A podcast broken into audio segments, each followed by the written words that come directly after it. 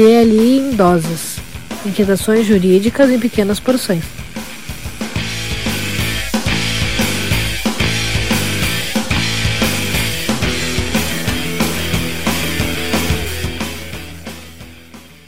Olá, pessoal. Começando aqui mais um episódio do DLI em doses, direito líquido incerto na versão podcast raiz, sem as nossas expressões faciais aparecendo no YouTube, podcast raiz, só plataformas de áudio.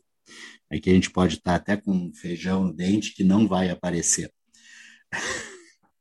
Seguindo, lembrando o pessoal aqui, arroba DLI Podcast, nossas redes sociais, no Instagram Twitter, sigam lá, acompanhem nossas postagens, vão ter o, quando for postado cada episódio lá, a gente, ao longo do dia, a gente insere lá, avisa o pessoal que foi postado, o pessoal pode também acompanhar no youtube.com.br podcast, onde não vai ter este episódio, mas está os nossos tradicionais episódios dele podcast. Todos estão lá. Acessa, ativa, se inscreve no canal, ativa o sininho para não perder notificações, deixa o like nos vídeos, deixa rodando os vídeos lá, bota uma playlist dos nossos vídeos fica assistindo durante a tarde. Mais divertido que a sessão da STF. E hoje, surpreendentemente, não é assunto das nossas pautas. Né? Mas uh, deixa eu apresentar aqui. Eu comecei a falar e não falei que estou eu aqui, Sandro Moraes, a nossa equipe, Alisson Capelari. Au. Sérgio Gilé. Miau. A gente segue aqui é, falando hoje, é, quase esqueci de apresentar a nossa, nossa equipe, mas o pessoal sabe, é a equipe DLI Podcast, a equipe de sempre. Então, lembrando que hoje, hoje não temos, nas nossas pautas aqui, hoje não temos o STF. Surpreendentemente, hoje não temos. Depois de semanas atribuladas no nosso Supremo Tribunal Federal, hoje teve julgamento importante, mas uh, não importante a ponto de vir aqui para o nosso DLI. Não teve nada pitoresco, não teve nada engraçado, nenhum tema. Importante, importante mas chato. Né? Mais chato, exatamente, Charles, exatamente. É, sabe o que é, Sandra? É que os ministros, com certeza, estão muito ocupados vendo lá o documentário sobre a Carol Conká, lá no Globoplay. É isso. Por isso que não teve notícia do STF. Não, a, a, a questão, eu acho que eles todos concordaram em ser contra a Carol Conká e querer expulsar ela do Big Brother, e aí não bateram boca, não discutiram. Mas vamos seguindo lá, então, o nosso podcast Raiz, a nossa dinâmica do nosso podcast Raiz. Uh, a gente comentando aí cinco minutos para cada um de nós trazer um dos assuntos, um dos comentários sobre os temas jurídicos da semana. Deixa eu procurar aqui meu, meu cronômetro para marcar os cinco minutos, senão vão dizer que eu não marco. Opa, tá aqui. E porque eu que vou começar, né? Hoje eu começo, já, hoje pelo menos a gente uh, definiu a ordem de quem vai falar primeiro, antes da, de apresentar o programa, coisa que não acontece às vezes, né? A gente começa a falar e já não sabe qual é a ordem que vai seguir. Uh, então, vou lá, eu comecei aqui meus cinco minutos para trazer uma notícia que, olha, fiquei. É uma coisa que eu achei bem interessante, né? A notícia do Conjur, dia 28 de abril, então, o popular ontem, nós estamos gravando, então, 29 de abril, não sei quando vai, a pessoa vai estar ouvindo, né, mas estamos gravando no dia 29. Então, a notícia de ontem no Conjur, uh, de uma decisão do TRT-15, desembargadores do TRT-15, para desembargadores do TRT-15, Uber tenta, tenta manipular a jurisprudência. Então, o que, que aconteceu aqui? Essa situação, o que, que houve? Uh, um processo em que um motorista pedia vínculo de emprego com, a Uber, eh, ele estava para ser, estava pautado para julgamento no TRT 15 e na véspera desse julgamento, na véspera da sessão de julgamento, às 18h15, uh, foi peticionado um, um acordo, uma petição, entrou no processo uma petição de acordo, né, uh, entre a Uber e o motorista. E o TRT 15 não homologou, né? E aí que entra as questões que são interessantes, eles têm dois pontos aqui. Uh, o primeiro, que é, acho que o mais tranquilo, uh, o tribunal entendeu que o valor ficava uh, muito aquém do que eventualmente o empregado teria direito se reconhecesse o vínculo, né? e também não previa descontos fiscais. Aquela tradicional acordo trabalhista com verbas indenizatórias para que não incida desconto de uh, INSS, imposto de renda, né?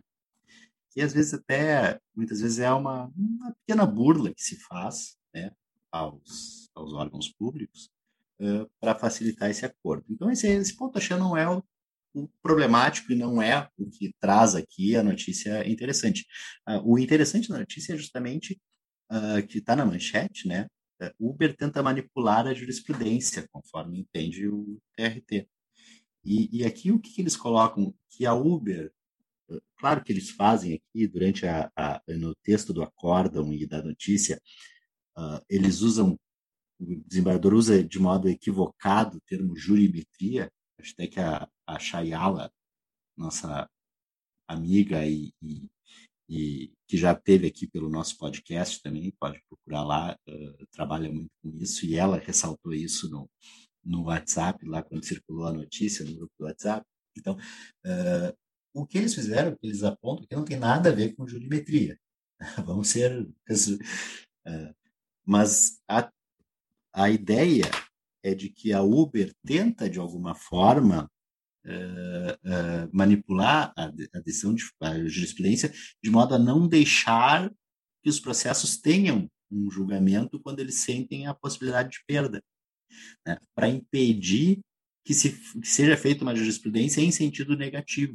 Né? Aquela coisa de, de muitas vezes não fazer o recurso, e até uh, se tem casos, por exemplo, de empresas bastante conhecidas, que se diz que, que trabalham com muitos empregados uh, na forma de pessoas jurídicas, e que esses empregados, quando entram na justiça, ela acaba sempre fazendo acordo para evitar abrir um, uma brecha de uma jurisprudência de entender que isso é um vínculo de emprego. E isso é uma situação que a Uber enfrenta. Né? No mundo inteiro, a Uber uh, se depara com a discussão de vínculo de emprego, a existência ou não de vínculo de emprego, não cabe aqui, ainda mais nos cinco minutos, a gente discutir esse ponto específico, mas essa, essa ideia de que ela, a Uber, pelo poder, pelo tamanho, consiga, de certa forma, manipular os processos para que, quando ela tem uma perspectiva negativa, ela faz um acordo para parecer que a jurisprudência toda uh, está no sentido de afastar o vínculo de emprego. Pelo menos essa é a, a, a ideia que a 11 Câmara do TRT-15 colocou nessa decisão. Aí não sei se os colegas têm alguma coisa para acrescentar isso nos instantes que faltam. Quem nunca? Pois é. Quem nunca entrou com uma petição de acordo na véspera da sessão de julgamento? Eu pois fiz é, isso essa semana. Tem... Acontece. Mas é. não foi para burlar a jurisprudência. Não, só para só esclarecer, o episódio com a Chayala é o 26 dele, 26 aí com a, Ótimo. A Chayala. Já tocou aqui, os se meter. Muito interessante, tá? A recomendação aí, aproveitem. Já busquem lá o episódio número 26, Chayala Marques. Sendo a questão do Uber, cara, a questão do Uber é complicada, né? Essa questão de ter ou não ter configurado o vínculo de emprego é uma tática que é usada pela, pela empresa, não, não ter jurisprudência a respeito disso. Uh, é uma tática legal, agora se é ético ou não, é outra coisa. A gente vê decisões surgindo no resto do mundo reconhecendo a questão do, do vínculo. Vamos ver o que o TRT-15 vai fazer, vai mandar, vai mandar decidir a, em primeira instância, de volta lá a sentença, só falta o juiz não reconhecer o vínculo de emprego. Não, não, na, na verdade isso é, é é, ah, já estava em RO. Eles, eles, o TRT15 reconheceu o vínculo. Ah, reconheceu. Ele homologou esse ah, acordo. É. bom.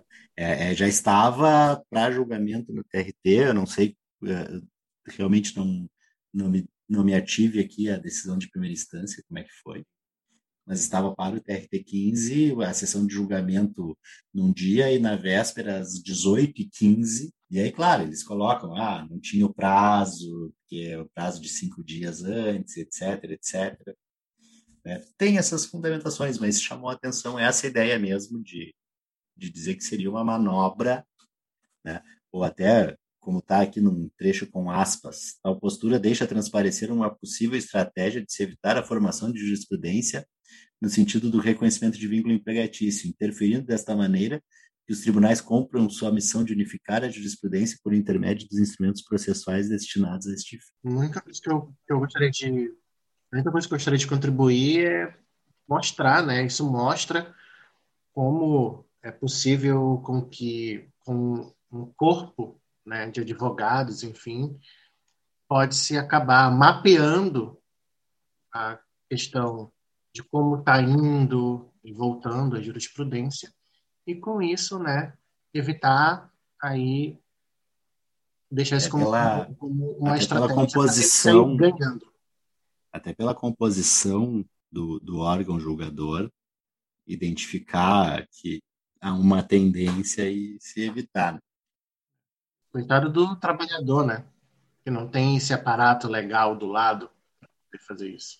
E seguindo na, na, na linha de, decisões judiciais, a gente teve aí uma, uma decisão judicial cujo teor ficou um pouco heterodoxo devido a um, acho que um copia e cola. Como é que foi isso, Alisson? Conta aí para nós. Quem nunca Quem nunca? errado, né? Quem nunca?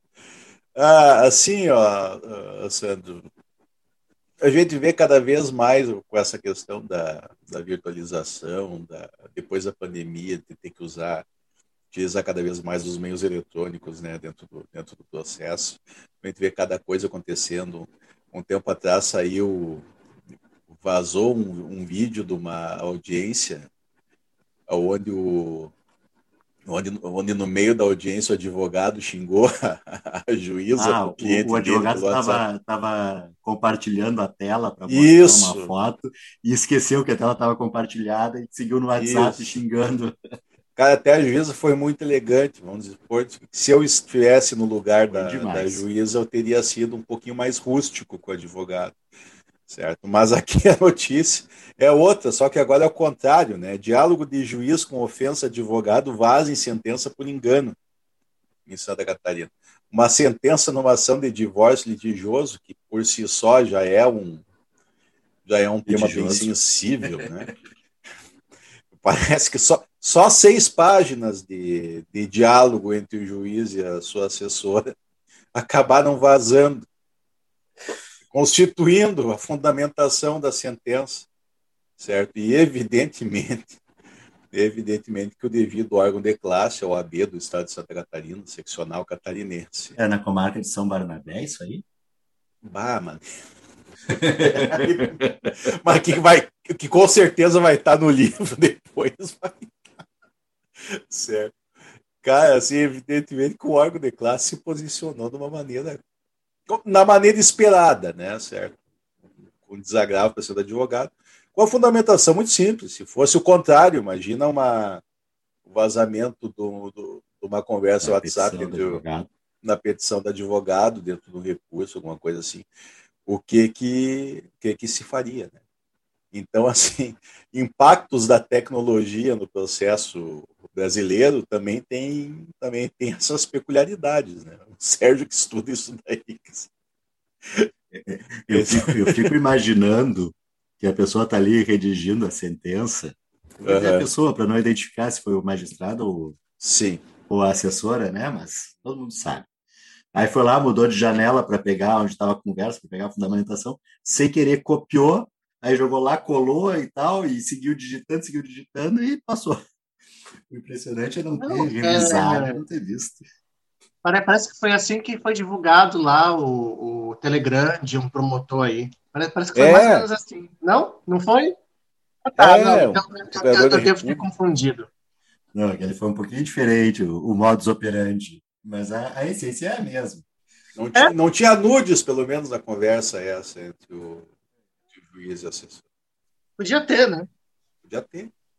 Num divórcio litigioso, imagina a sentença, que ia ser bem legal. Why, Agora, why o- not? Why not? O, o que me chamou a atenção, interrompendo aqui, atravessando na, na- a notícia do Alisson, mas eu me atravesso aqui, né? Porque também a gente leu a notícia, eh, é que a sentença valeu. O juiz sentenciou, mesmo com, com todos os comentários. eu Acho que, no mínimo, ele tinha que, que se colocar como impedido, então, ou suspeito, ou sei lá, eu não sei qual seria o.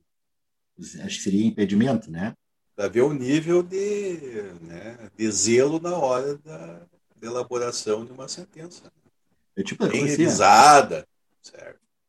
e, e não, e não fez nenhum pedido de escusas. Não, pra tem outros quê? magistrados que fazem as cagadas e depois pedem escusas e acham que fica por isso mesmo, né? Mas para que pedir desculpa também? né?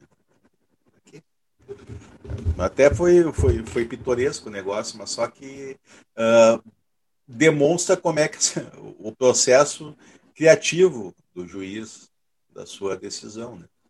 E infelizmente não deixa de ser a realidade, olhando olhando a transcrição aqui da conversa entre os dois, não, não deixa de ser muito diferente do que deve ser o cotidiano do resto das comarcas aí do, do nosso Brasil afora. É, e, e assim, é, esse foi o que vazou. né? Foi o que vazou. E, e os outros que não vazaram? E como é que foram? De repente até tinha os nudes. Vaza ainda vaza incompleto, né? Francamente. trabalho Não, não sabem vazar, né? Tem que aprender a vazar. Quer vazar, vaza direito.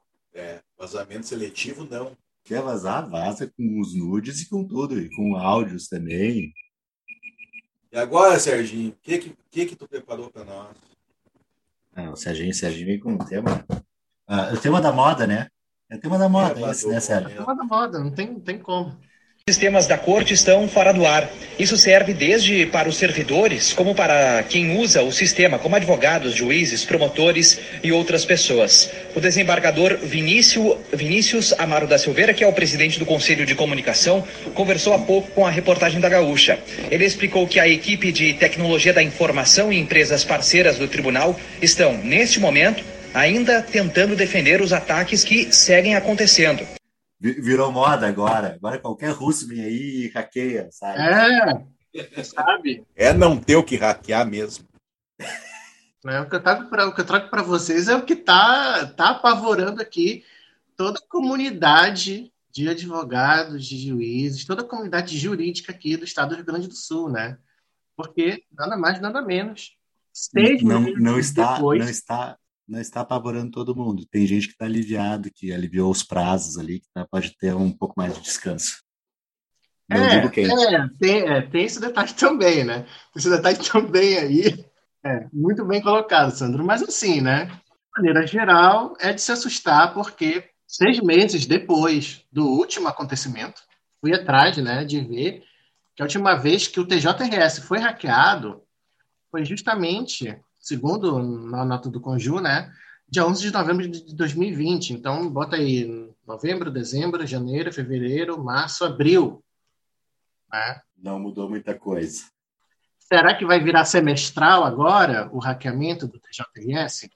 É, são questionamentos que surgem a partir disso, mas basicamente houve um ataque cibernético né, ao sistema ali do Tribunal de Justiça do Estado do Rio Grande do Sul ah, e foi qualificado pelo desembargador Antônio Vinícius Amaro da Silveira como algo muito grave, sem precedente na história, sem precedente, percebam ah, na história do TJRS, né, que inclusive atinge, segundo palavras do próprio, né, a cidadania por atingir justamente um dos pilares da democracia, que é a justiça. Porque, segundo o próprio, né, imagine quem está precisando de uma, fazer uma autorização de uma viagem, autorização de um leito, autorização. ah, algo relacionado a, a, a prisões diversas, né, medidas pro, pro protetivas. Então, tudo isso fica prejudicado com esse ataque. Esse ataque ele está sendo tão tomado realmente como, como, como tão grave que se, um, que se recomendou aos serventuários que estão trabalhando de casa que sequer acessem o sistema do, do TJ, porque dados pessoais nos computadores pessoais, enfim, que, que os serventuários utilizam para o trabalho, estão sendo expostos, como dados do imposto de renda, que mais? Uh, contas bancárias. Então, né, não está apenas expondo dados processuais que já estariam públicos a princípio, expondo dados pessoais dos serventuários. Então, é uma gravidade muito grande. Eles estão trabalhando, acredito que a, a, quando né, começou realmente a, a, a, notícia e tal, uh, hoje de tarde, escutando a Gaúcha, a, recomendação, a recomendação do Alisson, ele foi falado que pelo menos os e-mails já estão começando a, voltar a funcionar e tudo mais. E também foi interessante o detalhe de como os juízes e outros serventuários estão sendo assim uh, criativos, né, para continuar tra a trabalhar nessa situação. Estão criando grupos de WhatsApp com, com os advogados e as partes, estão criando é, e-mails, estão mandando. A própria Polícia Civil né, começou a trabalhar com, com os juízes por e-mail. Então. Um e-mail pessoal, não o corporativo, né? Isso. Então, estão dando o jeito deles, mas estão conseguindo aí né, uh, enfrentar essa crise sem precedente. Né? A cada seis meses o, o, o, o presidente antigo ele é apagado. É interessante que é uma das recomendações que eu vi era de que os servidores, eh, que os computadores dos fóruns não fossem ligados, né? Uh, que até ligar o computador na rede do fórum já, já ia complicar a coisa. Já, já, já compliquei. Chegou assim, é, vários arquivos de Word e de Excel corrompidos, transmitindo vírus. Então, agora, falar isso. Não, só, só, só para esclarecer, eu, eu trabalho diretamente com o Tribunal de Justiça. Uh, tem uma Eles parte. suspensos. Do... Isso. Uh, só para terminar, então, teve tem uma parte do, do acesso do, do, do, processo eletrônico do Tribunal de Justiça do Rio Grande do Sul, que aonde os arquivos que são baixados de decisões são em formato Word, certo? são em formato é, é, direto, diretamente do site. Então, assim, tipo, a OAB recomendou também que os advogados não acessassem, não fizessem o login em algum dos sistemas do TJRS, até que a coisa estivesse normalizado. O EPROC, hoje à tarde, estava funcionando. Sim, é. o EPROC, porque o, o servidor EPROC. dele não é dentro do TJ, né? como é um convênio com o TRF, então é externo. Mas mesmo assim continuava a ficar suspenso. Sim, mas o EPROC ontem não estava funcionando, o EPROC da Justiça Estadual, né? Aí hoje estava uhum. funcionando, mas a orientação só de usuários externos, externos. usuários do Poder Judiciário não utilizassem. Não não utilize. Que nem nós dizemos aqui no Rio Grande do Sul, preteoso olho da gateada. É, virou moda, né? Acho que Vladimir Putin está lá na Rússia, não tem muito o que fazer. Ah, vou hackear um site do tribunal. Calma lá. Eu acho que tem um fundamento aí né, para ser um ataque russo. Né? A gente está vendo agora uma polêmica aí com a vacina russa, a Sputnik. Então, de algum modo, Putin pensou, não, a retaliação vai ser o ataque cibernético ali no TJRS. Eu consigo, eu consigo ver aqui, estou me assumindo neste momento como teorista da, da conspiracionista, estou errando tudo aqui, inclusive, é, para dizer que tem retaliação em relação à Sputnik 5, Aqui a vacina que está sendo ali alvo detalhe, de... O detalhe que o Sérgio sabe é é da Anvisa. É, é Sputnik 5, não é Sputnik V. Eu já tô, eu tô, eu tô vendo. Eu errei? Não, tu falou certo. Ah, certo. Sputnik 5 é o certo? É. É que todo mundo fala Sputnik V, mas o V é 5 em romanos. É. Eu quero, eu quero ver quando o site, quando o site voltar ao normal e todos os documentos estarão em cirílico. é, o Google Tradutor resolve. É. Vai voltar tudo com, com o alfabeto russo. Eu quero só ver daí como é que vai ser a, a advocacia gaúcha trabalhando. Estou imaginando Vladimir Putin em frente ao seu computador, olhando o site do TJ. Olha, sabe, sabe o que você me lembrou agora? Eu já vi um curso de russo jurídico ali na OAB.